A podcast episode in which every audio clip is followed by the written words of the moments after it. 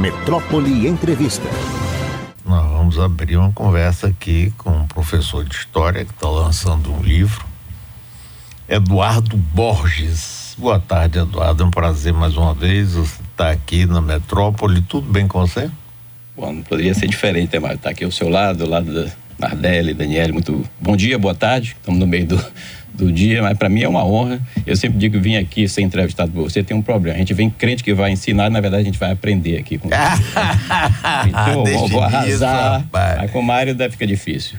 Mas enfim, estamos aqui para conversar. Muito interessante essa fala introdutória, porque assim estamos vivendo um momento. Acho que o, o título do livro é, é golpe e talvez golpe seja a palavra da moda dos últimos, da última semana brasileira. Na verdade, desde 2018, né? Mas diante dos, das situações aí de WhatsApps vazando, a palavra golpe está na moda. Eu acho que é o grande tema a ser discutido no Brasil. A contemporaneidade do livro é, é importante nesse aspecto, porque é o grande momento de discutir golpes no Brasil.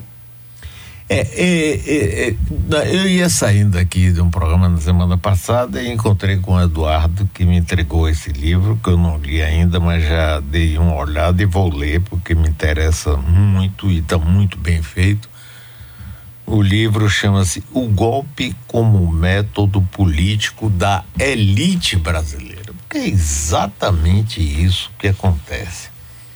É, é que, só para a gente começar, ele vai aqui ao golpe de 1889, a proclamação da República, depois 91, 92, 1922, 1930, 37, 38, 45, 54, 55, 61 quase, 64, 85, 92 e 2016.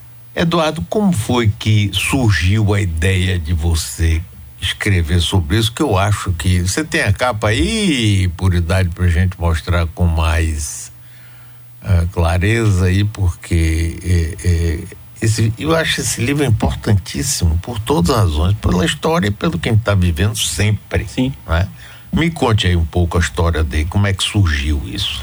É aquela, aquela insatisfação de historiador, né, Mário? Assim, eu na época do, do, discussão sobre o impeachment de Dilma, ali 2016, eu me lembro que alguns alunos encontravam com alguns alunos e eles falavam, professor, tá difícil, viu? A gente participa de uma festa de aniversário, alguma coisa na família, a gente tem que ficar dando aula.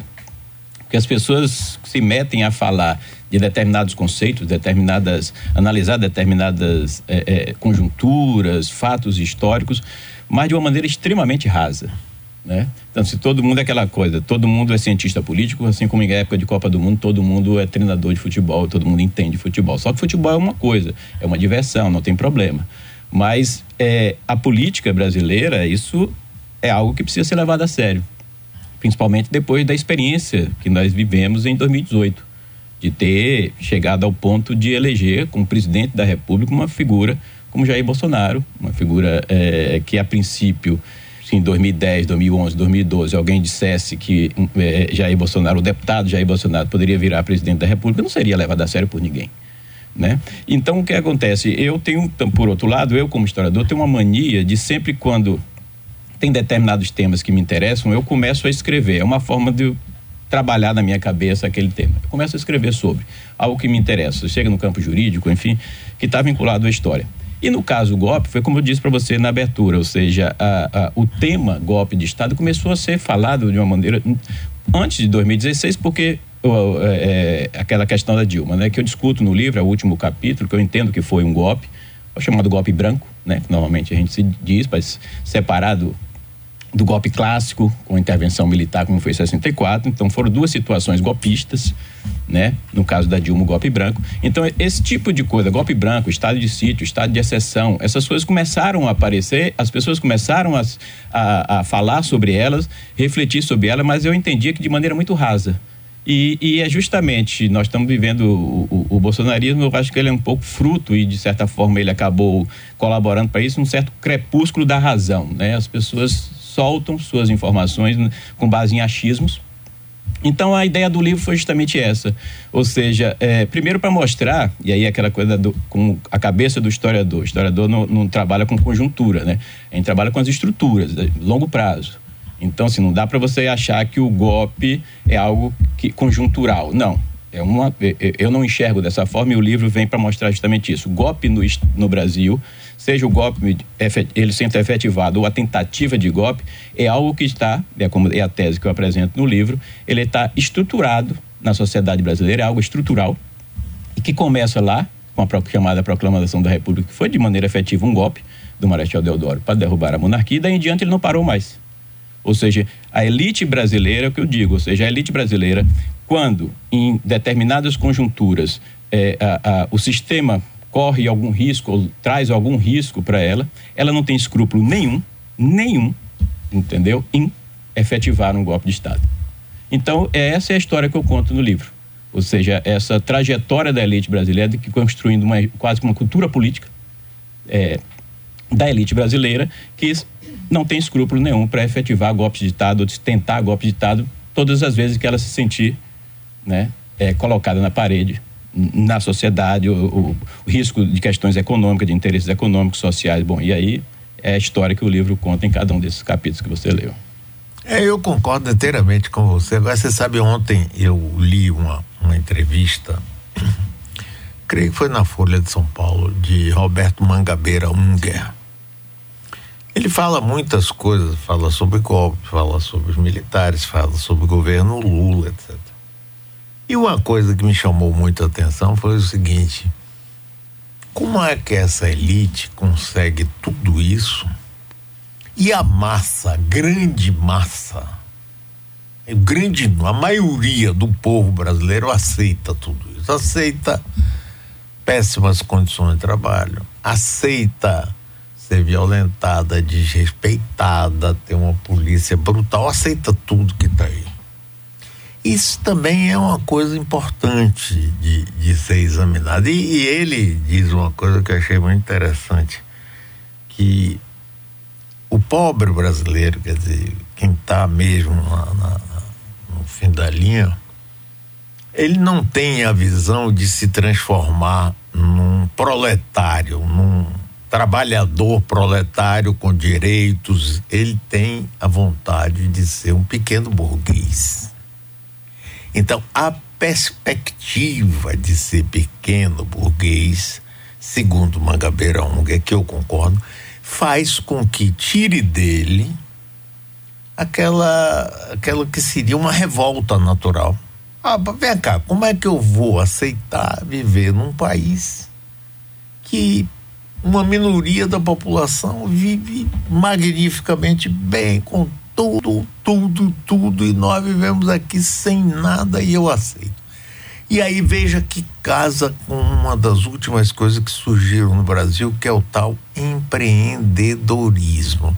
Olhe, companheiro, além do Bolsa Família, que é importante, Bolsonaro até foi generosíssimo, por quê? Porque ele queria usar isso como instrumento de eleição, mas é outra história. Bolsa Família dá uma certa melhoria na vida da pessoa, mas não vai no ponto principal, que seria uma mudança de visão dessa camada, mai, maioria da população, no sentido de dizer: não, eu quero educação decente, eu não aceito essa educação ordinária que continua sendo dada em todo lugar do Brasil, salvo raras e honrosas exceções. Eu não aceito ser tratado do ponto de vista de saúde, de mobilidade. Para eu andar numa cidade, eu tenho que andar em ônibus velhos, vagabundos, pagando um preço caro, passando horas da minha vida por quê? Porque as vias são feitas para automóveis. Oh, meu Deus, oh, meu Deus, vamos aumentar automóveis, viadutos e mais viadutos. Então não há essa conscientização, você entendeu? Então por isso que a gente vive é, num estado de violência cada vez maior, porque não se consegue segurar todo mundo Aí entra os grandes negócios do mundo, inclusive o tráfico de drogas, Sim. né, que sai arregimentando Sim. jovens para o seu exército, e aí a violência vai. Mas a nossa elite diz o quê? Ah, para com isso, rapaz. O governador tem que chamar-se essa função e resolver o problema da violência, meu Deus. Quantos policiais temos hoje na Bahia? 30 mil PM, bota 150 mil, 300 mil, vai continuar a mesma coisa. A violência vai aumentar, né? Só. Só que aí vai ser violência policial aumentando. Entendeu? Uhum. Então, esse negócio, rapaz, é que, sabe, deixa a gente assim meio perplexo, porque do outro lado, a gente sabe, por exemplo, que o governo de Lula foi fundamental, ele ter sido eleito foi fundamental. Sim. Né? Mas a gente tem que sabe? Não pode. Quer dizer, Lula vai ser, para mim, no meu entendimento, um rito de passagem. É de saída profunda buraqueira para tentar construir alguma coisa mais decente nesse país, né? Agora, por isso que eu valorizo muito um livro como esse seu, porque torna possível a quem tem um mínimo de interesse, e todo mundo deveria ter, uhum. de conhecer mais como é que funcionam essas coisas, né?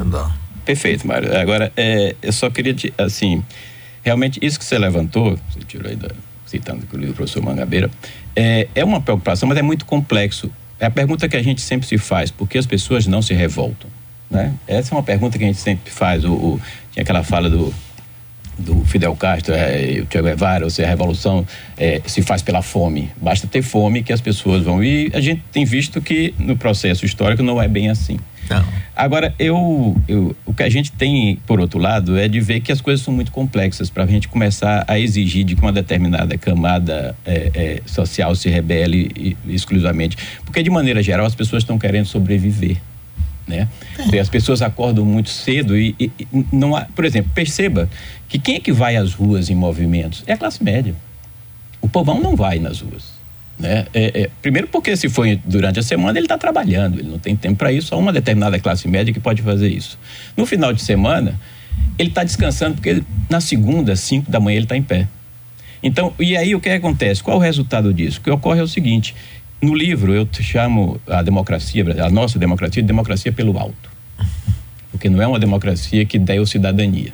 Então, desde o primeiro momento em que, em tese, começou a se construir a nossa, nossa suposta democracia, e depois dos anos de ditadura, a gente começa em 88, que é muito jovem nossa democracia, pouco mais de 30 anos, mas essa democracia que, que supostamente teria é, é, iniciado a sua história lá atrás, nos anos 30, nos anos 20 mesmo, na período da República Oligárquica, que era chamado de uma democracia porque as pessoas podiam voltar, votar. Sim, mas a gente vê as limitações todas que tinham para exercer a cidadania. Então, assim, é, volto a repetir, é o olhar do historiador que é o olhar do longo prazo. Não foi construído no Brasil um, um espaço de cidadania. Ou seja, não foi motivado que, que as pessoas exercessem historicamente a sua, a sua cidadania. Então, assim, tem, tem histórias, por exemplo, eu tava, tem um livro de uma jornalista brasileira que mora na Suécia.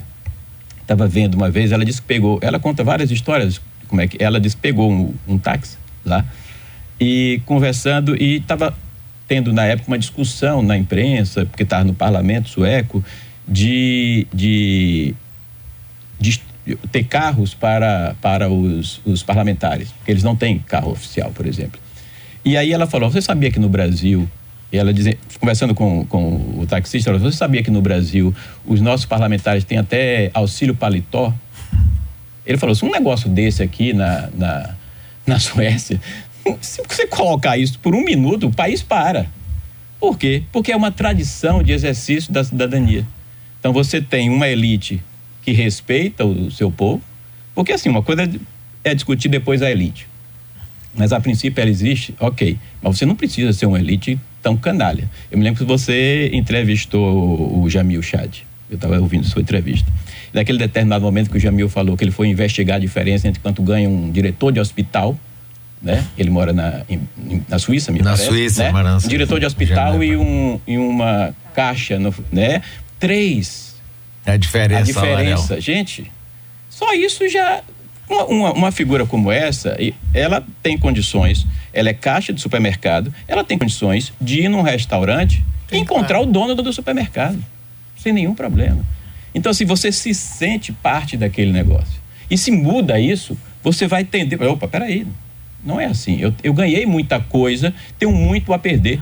A classe baixa brasileira, né, o, o povão, como a gente normalmente diz, historicamente ele sempre foi excluído. Ele é chamado, a democracia brasileira, que eu chamo de democracia pelo alto, é justamente por quê? Porque ela é decidida em cima. O povo brasileiro é chamado exclusivamente na hora do voto. Mas em que condições ele constrói esse voto? Ele não tem condições nem porque falta educação, falta investimento, para que ele tenha condições intelectuais, inclusive, de construir um voto autônomo, de que ele não precise trocar o, a arma dele, que é o voto, por um, enfim, como a gente vê no, no tempo de eleição. Então, o que eu acho que a gente tem que refletir sobre essa questão que se colocou, que é muito importante, porque as pessoas não se rebelam, não é somente porque elas não querem, é porque há estruturalmente a construção no Brasil de uma cidadania muito restrita. Isso não cria uma cultura política do, de participação cidadã das pessoas. E elas vão se encostando, aí elas vão entregando o, o poder aos políticos, aquela coisa. É, o político é, é, adora que você não goste de política, porque sobra para ele. ele não precisa, e contando que ele goste, você não precisa cobrar. De quatro em quatro anos, é, você procura ele e acabou. Então, assim, não há um incentivo no Brasil para o exercício pleno da cidadania. Ou seja, a gente vota, você vai para países da Europa, dos Estados Unidos, por exemplo, você vota ali para o delegado, você vota para o juiz, você sabe isso melhor do que eu. Ou seja, isso dá cidadania às pessoas. Elas se sentem parte. E no momento em que não tem uma contrapartida, elas vão, opa, peraí, vou reclamar. Mas se você nunca teve isso, você nunca teve cidadania, se você nunca, o Estado nunca esteve presente para levar a educação, para levar a saúde, você falou do tráfico. Eu lembro uma entrevista do Né, Né é um, Né da Rocinha, um traficante muito famoso, está preso ele numa entrevista, eu tenho essa entrevista, ele deu para um, uma revista, ele falando o seguinte: na época do PAC, eu perdi muita gente, muito jovem do tráfico. Eles chegavam para mim e falavam: Nem, acabei de encontrar ali na obra do PAC um serviço, vou fazer, vou pular fora. Foi ele que disse isso. Ou seja, o Estado não. É, basta chegar lá. Entendeu? Então, assim, o, o morro é o grande problema? Não a ausência do Estado e da tradição de uma presença de levar a cidadania para as pessoas é que é o grande problema e que é ser refletido. E aí a democracia, ela acaba sendo exercida só pelo alto, por essa elite, que vai usar o golpe na hora que ela quiser, porque ela não tem nenhuma conexão com a vontade do povo. E só para concluir uma coisa que eu queria que você até refletisse sobre isso, que assim, me incomoda muito é, quando o Lula chega e diz assim: é, é, bonito ele dizer isso, quando ele diz assim: eu fui o único que colocou o pobre no orçamento. É verdade. Isso é um fato. Ou seja, se pegarmos a partir do primeiro governo, segundo governo, o pobre efetivamente entrou no orçamento. Porque a elite nem isso quer. Porque pobre para a elite é despesa, é custo. Né? Não é, é investimento, é. entendeu? Mas eu acho que o, o, que a gente tem que pensar além, Lula, é não é botar o, colocar o pobre no orçamento, mas é acabar com a pobreza. Por que, que ninguém diz em acabar com a pobreza? Não basta colocar o pobre no orçamento. Tem que acabar com a pobreza. E para acabar com a pobreza, você tem que ter um, um, um projeto a longo prazo e muito profundo de transformação da sociedade brasileira. Pois é, é, nós estamos conversando aqui com o professor Eduardo Borges, historiador, escritor, que lançou agora recentemente esse livro que eu recomendo muito, O Golpe como Método Político da Elite Brasileira. Agora está aparecendo já no nosso YouTube a capa do livro. Eduardo, o que acontece também é o seguinte, você veja. O governo de Lula, quando Lula foi candidato em 2002, eu saí daqui, larguei tudo e fui ser voluntário da campanha dele, porque eu achava, como eu acho que foi muito importante, como foi importante. Agora, se não fosse ele, a gente estava na buraqueira. É, mas acontece o seguinte, que o PT chegou, avançou em alguns pontos, mas não avançou no fundamental uma reforma política para valer, não é? Uma reforma tributária para valer, não. Aí ficou, rapaz, para se manter no poder, começou a fazer concessões daqui, dali e de acolá. Então, se você olhar bem, a elite continuou no poder. Os bancos nunca tiveram tantos lucros quanto no primeiro, segundo, no terceiro e no quarto no quarto governo de quatro governos de Dilma, Lula e Dilma, então, começou uhum. tudo, rapaz. Claro, população mais pobre recebeu mais, teve mais auxílio, andou mais Foi de avião, pelo consumo, comprou né? automóvel, é, ascensão pelo geladeira. Consumo. Tem prazo de validade. Pois é, agora, no fundamental fundamental, fundamental que é tentar mudar essa estrutura que domina a vida brasileira. Você pega um congresso como o de hoje, faz o quê? Nada, nada. Você vê, Lula vai mudar a ministra do, do turismo. Tá, naquele negócio vai, não vai, vai acabar dando. Mas o, o guloso já quer o ministro da saúde, porque é ali que tem muita grana. Então, rapaz, fica complicado. Fica complicado. É claro que a alternativa a Bolsonaro reeleito, nós estamos. Mas a gente sente que, sabe, vamos avançar assim, mas. Educação, rapaz, onde é que vai se tratar de educação de uma forma séria?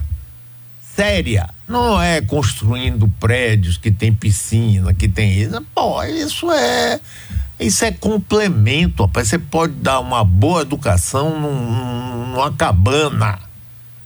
Mas a visão da gente é sempre ligada, rapaz, a quem vai construir, a saber ao empreiteiro, ao orçamento.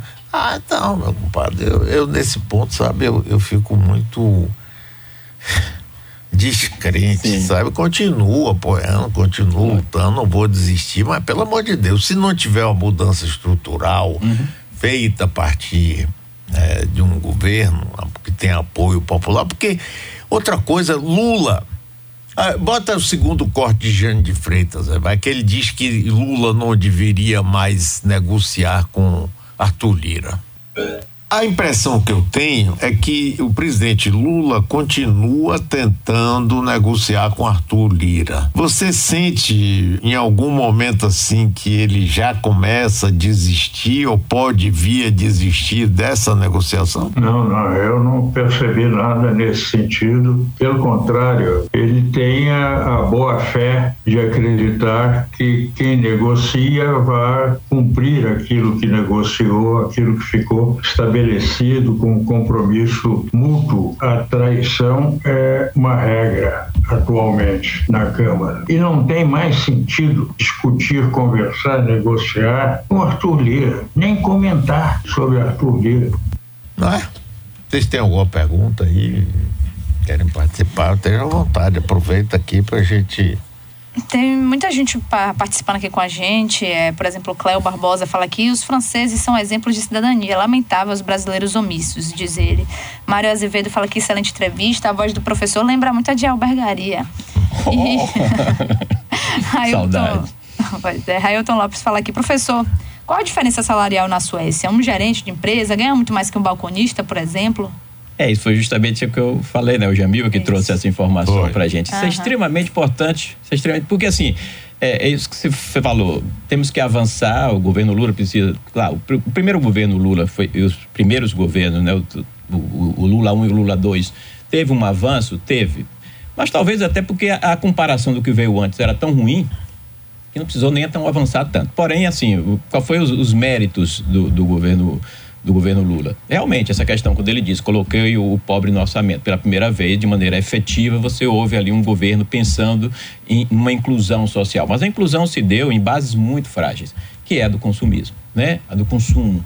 Então, assim, as pessoas conseguiram, você tem que distribuir renda até certo ponto, você consegue controlar a economia para que não gere uma grande inflação, então você tem ali a, a, a média a longo prazo a capacidade das pessoas é, é, consumirem, e aí você tem a desoneração, por exemplo, é algo que precisa ser discutido, porque não deu certo.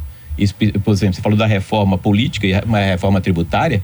Para mim, a reforma tributária ela é básica. Ela é básica, principalmente por quê? Porque o Brasil é o único país do mundo que tem um, um, um, um é tributado da forma como é.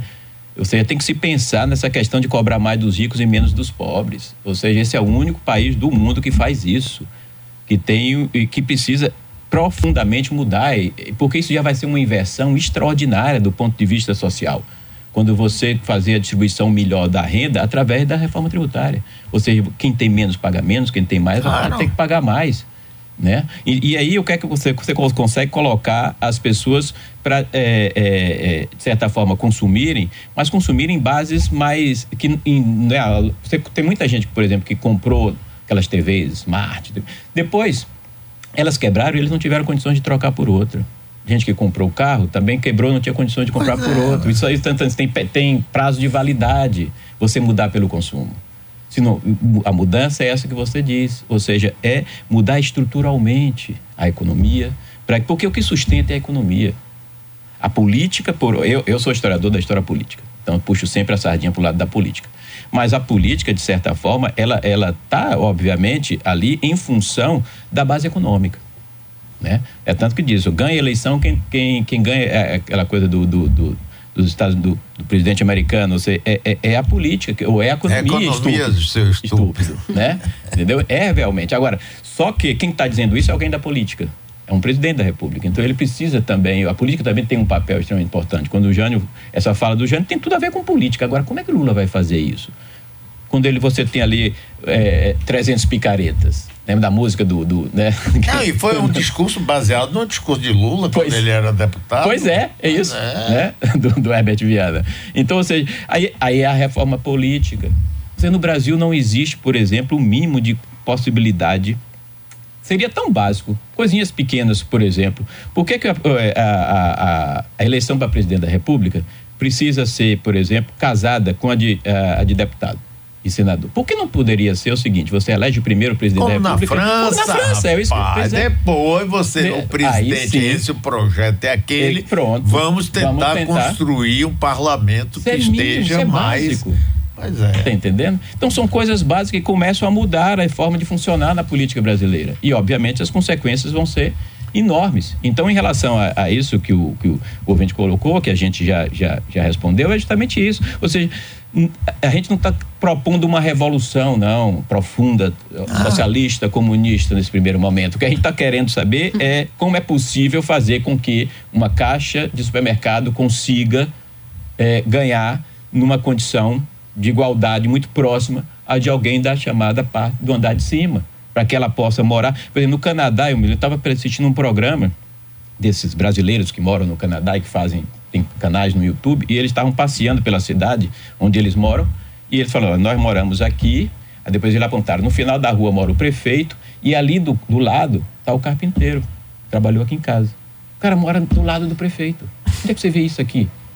Não existe isso aqui, nem no interior praticamente. E nada. Muito menos numa grande capital. Né? Então, é, é, essa elite nossa, e aí é voltar para a elite, voltando para o livro, é a elite nossa que é extremamente usurária, entendeu? Você tem, tem trechos, momentos do livro que eu coloco, estava lendo um, um, um relatórios da, da, da, diplomacia americana nos anos, nos anos 50, por exemplo, é, na, na, em 45, naquela saída de Getúlio, né? Que, que teria ou não eleição, que quando Getúlio é, é, é, é, derrubado em 45, então, assim, um pouco antes, a, a, o diplomata, o embaixador americano, encontrou aqui com alguns jovens brasileiros, numa conversa íntima. Depois ele relatou isso para o presidente americano na época, e ele falando assim: é, é, eles pedem incessantemente que a gente faça uma intervenção, eles, eles não têm nenhuma preocupação com a pobreza, só o presidente Vargas é que consegue isso. Ou seja, o próprio americano ficou assustado com o nível do, neo, do liberalismo do, da elite brasileira nos anos 40. Nós estamos falando dos Estados Unidos. Ele falou: não, eu, o que eu posso perceber, que eu percebi é que só o presidente Vargas parece que tem essa preocupação e essa sensibilidade social, porque esses jovens que eu me encontrei não têm.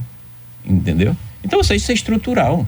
É, é verdade. E o que eu sinto muito é que a gente continua sem um projeto para o Brasil. Sim.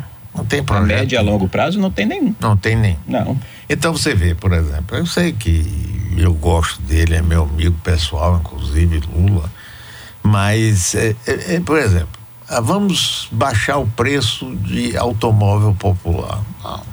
É uma forma de quê? De incrementar a indústria? Não sei, eu não consigo entender. Quer dizer, pô, a gente devia estar tá pensando em formas de ter um transporte público mais eficiente ou com tarifa zero não é? Que levou inclusive ao movimento de 2013, aquela coisa toda como começou, e de repente a gente esquece disso.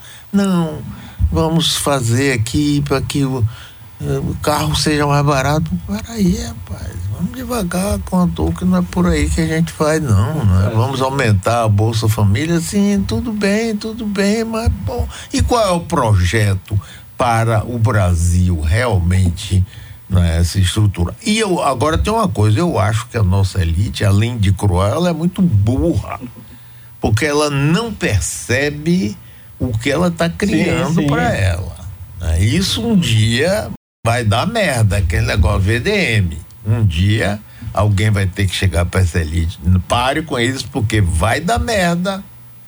Vai dar merda. Você vê, Lula entra, começa a falar de juros altos. Aí o mercado e a elite, mas que isso? É autônomo? Não vamos acabar com a autonomia do Banco Central? vai dar merda e vai dar merda. É só uma questão de. Como tempo. eles têm errado nos números, né, Mário, nos últimos dias aí, em relação à inflação, os números inflacionários, no, bolsa, como eles erraram feio e agora estão com é, vergonha. O dólar de, caiu, dólar até caiu Paulo tudo. Guedes deve estar Pois preocupado é, porque a Disney deve estar é, lotada. lotada das empregadas domésticas é. que podem ir para Disney. Pois é, como eles têm errado feio, o que mostra que, na verdade, e são falas que não têm nenhuma base científica, racionalidade. É puramente ideologia. Ainda tem isso. São, é, é, é, pô, tudo bem, a economia, eu acho que a economia é uma ciência humana, ciências sociais. Não vejo a economia como ciências exatas. Mas, de certa forma, para você chegar a determinados, indicar determinados números e fazer com tanta assertiva, pressupõe que você faz um acompanhamento de mercado, cálculos e tudo mais. Como eles erram tanto, só pode atribuir o quê? A ideologia. Essa, essa, essa ação do Banco Central só pode ser ideológica. Claro. Porque tá todo mundo, a Trajano, a Luísa Trajano, do, do Magazine Luiza. Sim, lá, até botei no ar. Mas é. É. Tá, tá, a indústria, é, é, serviços, em comércio, todo mundo batendo. Não é possível que esse cara não, e, não perceba de que ele é o único grande responsável por isso. Só pode ser ideológico. Não há é, racionalidade. E conta com dele. o apoio de Arthur Lira, que Sim. vira e diz assim: ninguém pensa em mexer na autonomia do Banco Central, porque ele é o grande tsar. É. Né, o imperador do país e agora ele encontrou um presidente que não aceita, Sim. porque para Bolsonaro foi ótimo, rapaz, Arthur Lira mandar. Ele nunca quis mandar, nunca teve projeto, o projeto dele era de poder.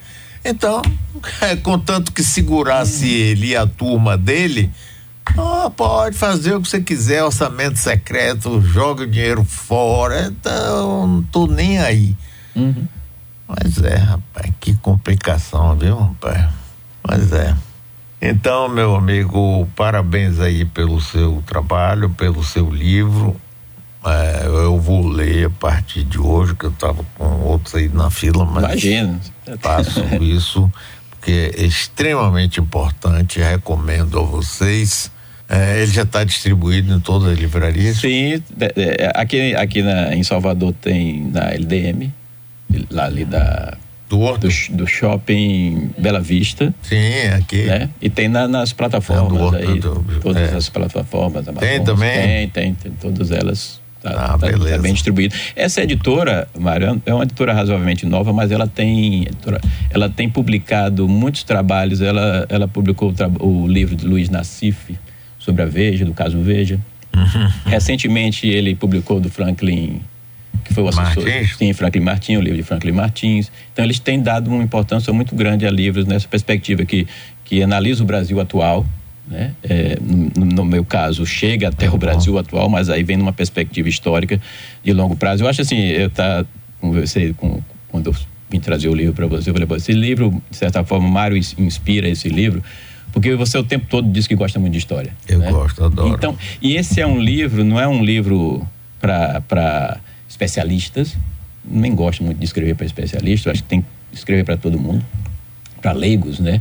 Mais curiosos da história, porque é um livro de narrativa histórica mesmo, entendeu? Para você descobrir e aprender determinadas informações. Então, como eu tinha dito para você, você tem discussões sobre, por exemplo, o, o, coisas que você é, cristianizar na política. O que é cristianizar, né? Que quando foi o lançamento da candidatura do Cristiano, Machado, Machado. É, e que abandonaram e foram apoiar Getúlio. Então, hoje, se você lança um candidato e apoia outro, você cristianizou. Então, tem a questão da Carta Brande, o Plano COI, por exemplo. Ah, de Olímpio Mourão. De Olímpio Mourão, porque o, na época, o que, pois é, que era tenente o na época. De 64, era tenente na época. Eu, eu, uso, inclusive, o próprio Diário do Mourão aí, eu li o Diário do Mourão, então coloco em 64 ele falou, não, inclusive o Mourão foi muito decisivo, tem um determinado momento que ele brigou com Magalhães Pinto, porque ele queria que o Magalhães Pinto fizesse um, um manifesto radical, E Magalhães fez. Em 64. Isso, pois é, naquele, naquela conjuntura. Que, é. é. E Magalhães era o governador de Minas. De né? Minas. E ele comandava o exército em Juiz de Fora. Então, aí ele tem um esquema com, com Magalhães Pinto, para Magalhães soltar um. Mas aí ele se irritou porque Magalhães soltou o manifesto, mas não passou antes por ele, e ele não gostou do conteúdo. E ele, e aí o interlocutor, né, foi conversar com ele, ele falou: estão é, me traindo, essa revolução é minha, e se, tipo assim, se eu não fosse baiano, se eu me retar, não sai um tanque daqui. Ou seja, ele poderia mudar a história, não sabe até que ponto, não faz história com si. Mas ele falou, ou seja, está no limite. Vocês estão traindo, essa revolução é minha, não é dele, não é de Magalhães, não é de ninguém, é minha. E se eu me retar, não vai sair, porque foi os tanques que saíram lá de Juiz de Fora que depois vieram. É, foi, né? claro. Foi, que foi, começou, foi onde começou. Daí, entendeu? Então, ou seja, a história é feita por aí. O livro tem esse objetivo, de ser um livro de história. Claro, tem meus pontos de vista, principalmente nos capítulos finais que eu analiso ali a parte que eu acho que é a mais polêmica para os colegas que leram e tudo mais, que é a questão do colo. Eu dei algumas entrevistas para o Rio, São Paulo, para esses os blogs e os canais, e, e, e aquela coisa de, foi em relação ao colo, né, que eu chamo ali de que o Colo foi um, um golpe da própria elite, um alto golpe, e foi ela que colocou ele e ela que tirou. Então foi um alto golpe da própria elite, é. né? Enquanto que a Dilma não, aí foi um golpe justamente porque porque foi não foi a elite que a, que a colocou lá, mas ela que tirou. Então é, essa é a análise que eu faço. E, e em relação a, a que você disse assim, a eleição de Lula foi importante. Agora, eu acho que também uma coisa para ser refletida, que é meio polêmica, mas eu acho importante, é o período do, do PSDB e do PT, desde Fernando Henrique, que eu chamo de pacto institucional civilizatório.